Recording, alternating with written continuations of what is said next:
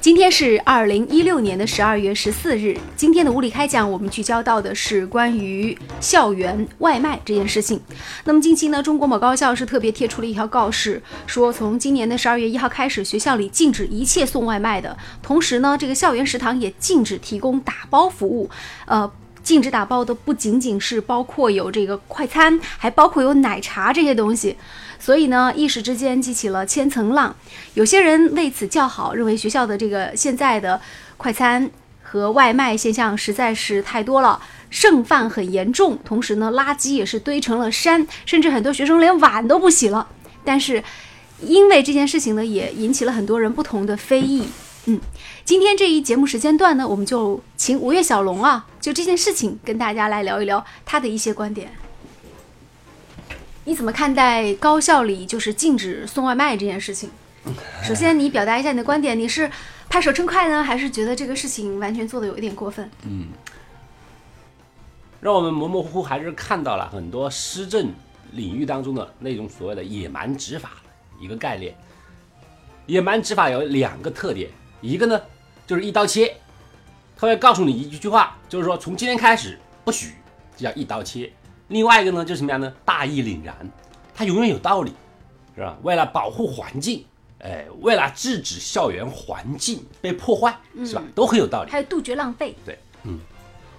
但是呢，同样的，野蛮执法呢，也有一个最大的特点，就是特别不人性化。所有的施法的、施政的一个对象，他从来不去考虑别人的感受。比方说，他说，从今天开始严禁打包了。嗯，谁真正需要打包？那是学生，是吧？那么他的整个政策的一个实行的过程当中，有问过学生同意吗？他的整个政策的实行完整之后，真的对于学生有益处吗？啊，你保护了环境，你保护了校园，怎么就不保护学生呢？吃饭是给学生以营养，对不对？我们吃好了再去学习呗。啊，你现在是为了我的校园环境好，是吧？为了我的管理好，那么呢，学生们就必须在校内。至于你有没有营养，是吧？花没花钱，受没受，呃，受没受罪，上没上当，那就不是我管理者的权限之内了，是吧？那我觉得也不能说都是猪食吧，你这个有说的有点过分了。这个食堂有这么难吃吗？你觉得？其实学校食堂这个弊病啊，我们说千百年来都在讨论。为什么我们一再一再一再的说学校食堂不好吃呢？就是因为它的经营它不对外呀。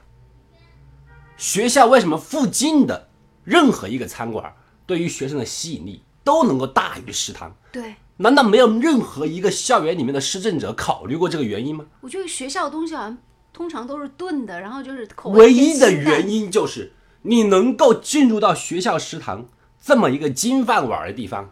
你得有路子有关系，你不跟校长是吧？你起码也要跟教导主任，你要熟。那么你层层打点，层层关系以后，我的上帝是谁啊？我的上帝就不是学生了，我的上帝是校长和教导主任。那么我只要能够去孝敬他们，嗯，至于学生，那是爱吃不吃。但是这个里面，他说学校之所以这样考虑，也有两个因素。第一是说那个校园里电动车，因为送快递都电动车嘛，乱穿容易造成交通事故。然后第二个是说，就是学校里这样的很多人叫这个快递啊、外卖啊，就是很多学生都很懒，都根根本就不下楼了。所以他也是为了把学生让他们运动起来，同时也杜绝校园这样的交通事故。这就回到我们刚刚谈到的一个野蛮执法的一个特点之一。就是毫不讲理，他们总有大道理，他们可以为国为民，上到保护宇宙是吧，下到保护自然，就是不考虑那些正儿八经想要吃饭的人。哦，电动车多了不好管理，那你学校里面修那么多路是干什么的呢？你修的路不是走车的。我们现在整个进入了一个互联网商业的时代。不是说我们学校附近的餐馆可以叫外卖，我们说还有美团，嗯，还有什么呃，我饿了呀等等啊，各种各样的各种各样的外卖那个 A P P 是吧？那么这已经是一个潮流了。你学校，我们先不说，很多学校里面的教材啊，是落后于时代几十年的。那么现在的教学理念也要落后几十年吗？嗯，淘宝已经是大家一个很普及的常识了。我家里面爸爸妈妈是吧，六七十岁的人都知道上淘宝买衣服，甚至买吃的用的。那么你现在要天之骄子，大学生不要使用外卖，不要使用 APP，不要去叫快递，你是要把自己变成一个落后于时代的一个校园吗？嗯。所以说，很多管理者不仅仅看出来他们不人性化。同时还看得出来，他们真的是对于学生们不够关心。如果你反过来去看这件事情的话，你说的那些道理，你想一想，你说学生们首先说为了第一要吃饭，嗯，无论我们学校有没有食堂，当然我们第一是要保证食堂的色香味，无论食堂就换句话，另外来讲啊，无论食堂好或者不好。学生们有想吃一些其他的饮食的一种想法，是吧？我说叫个外卖，我今天吃了食堂的饭，我想吃个烧烤，我换个口味行不行呢？我想吃个兰州拉面。对呀，这样行不行呢？好，学生们有这个需要，作为管理者，我不是站出来说不行，而是应该想办法怎么让他去行，是吧？那么我们可以规定好，外卖送到学校大门，不要进去了。或者我就在我学校食堂那儿搞一个中转站，就像那个做快递的中转站一样啊。你所有的快递送到这儿，学生就在这儿跟人家交接，是吧？那学生就不会说我坐在宿舍里面等着别人送上门，是吧？学生起码要下个楼啊，也活动了呀，是不是？你统一管理了之后，那些车该什么点儿进，在什么地儿停，是撞不到人了吧？是不是？稍微。有一点点想要为学生服务的心，所有的问题就不再是问题。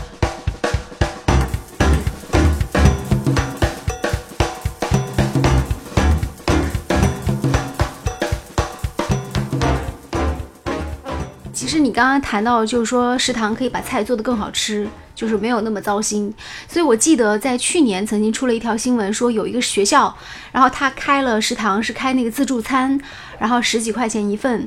当时这个自助餐好像开通没有一个礼拜就撤销了吧？嗯，因为学校当时大学学校站出来说，开自助餐这个餐厅承受不起，会亏本。嗯，就开一天亏一天的本。是这样啊，太能吃了，所以学校也是没有办法才采取现在这种大锅饭呐，然后大。大碗呐、大铲子啊这样的方式去操作他的食堂的饭菜，那大锅当然没有小锅那么好吃，所以学生的需求确实跟学校的这个经营，它确实有一定的矛盾的地方。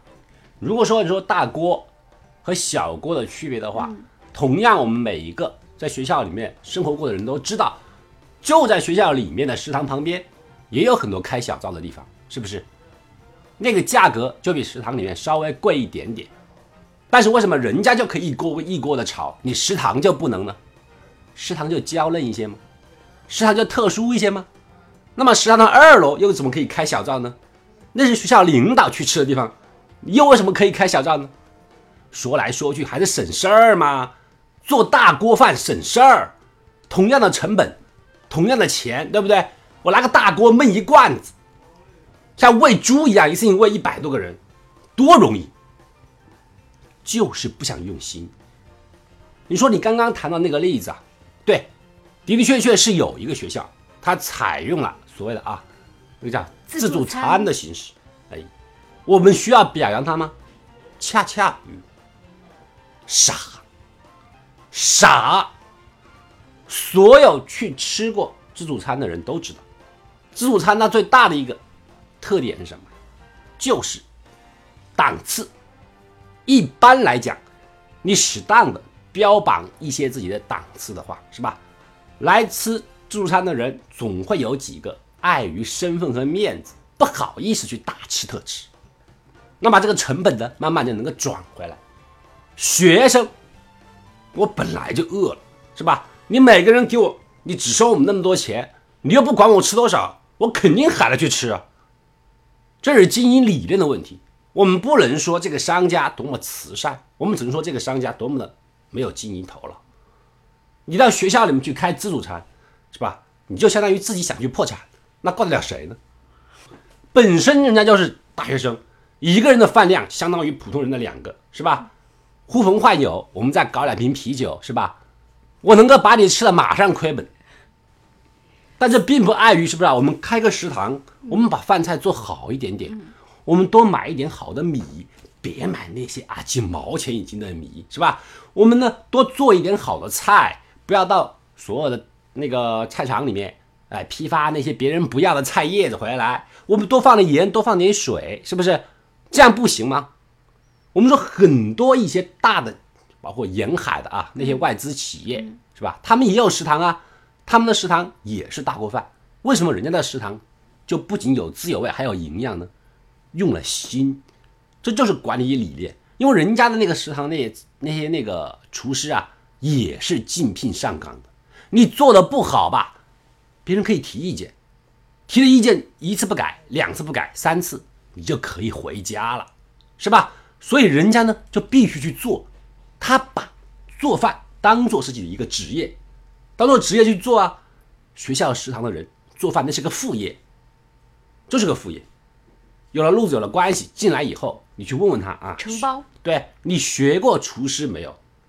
可能人家会惊讶的告诉你，啊，学校食堂还用学厨师，是吧？学校食堂很简单的，没有技术含量，大焖大锅大煮，煮熟了就行。是啊，熟了就行，是吧？这才是一个根本的一个理念。说来说去啊，所有的政策。不在于一个利益的问题，学校今天禁止那一个，那么必然就是有助于另外一个，是不是？你校长、你教导主任发了这么一个命令下去，嗯，食堂的营业收入毕竟要增加，食堂营业收入不仅仅增加了以后，他们还会有恃无恐，对不对？你不吃我的，没二家了。那么你可以想象的就是。食堂的质量只会越来越差。